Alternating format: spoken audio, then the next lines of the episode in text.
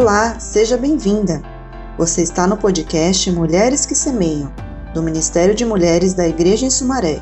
O nosso objetivo é semear a palavra de Deus e gerar vida.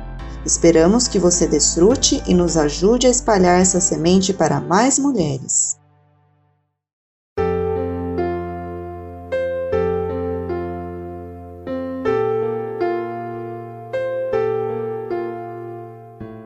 Livro Abraçadas pelo Pai da editora Árvore da Vida.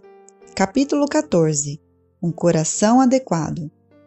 O processo de germinação de uma semente é bastante complexo. Para que ocorra, é preciso um semeador, solo, temperatura, água e nutrientes apropriados. Juntos, esses fatores estimulam a ruptura e o germinar da semente. No capítulo 13 do livro de Mateus, encontramos um paralelo entre a palavra de Deus e esse fato. Ali, a palavra do reino é comparada à semente e o semeador ao próprio Senhor. A semente já possui todo o potencial e poder necessários para nos transformar em pessoas que fazem a vontade de Deus. E o semeador encontra-se empenhado no cumprimento de seu objetivo. Porém, há uma série de limitações na terra onde a semente é espalhada. O problema não está na semente nem no semeador, mas na terra, ou seja, no coração. Que tipo de coração você tem tido para a palavra de Deus? Que posicionamento tem assumido frente às situações que acontecem a você ou às pessoas que a cercam? Como você tem reagido ao falar do Senhor por meio dos irmãos? Será que tem apenas ouvido ou tem compreendido aplicando-o a seu viver?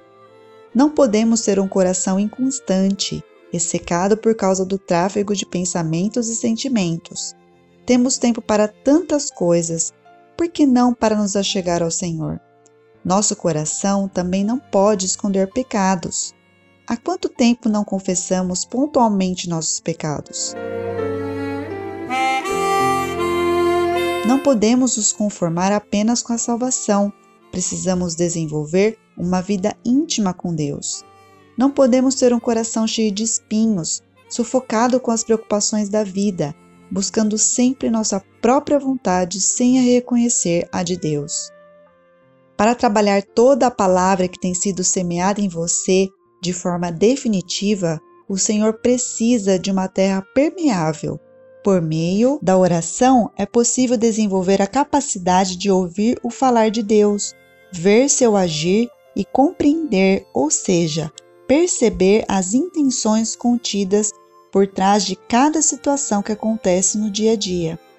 Dessa forma, você preparará um ambiente adequado para a liberação da vida que há na semente plantada em você, permitindo que ela frutifique, sem ser roubada pelo maligno pela sua falta de visão e de profundidade no relacionamento com o Senhor, e sem ficar dormente, inativa, por não encontrar em você um posicionamento adequado.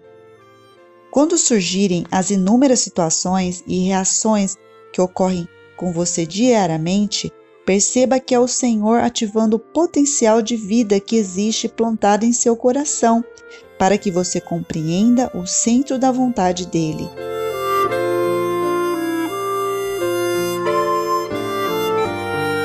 Mesmo que as situações causem tristeza, não endureça o coração. Antes, louve o Senhor na certeza de que Ele a está tornando semelhante a Ele em vida e natureza, de forma que a palavra germine e frutifique em você e por meio de você, alcançando os que a rodeiam.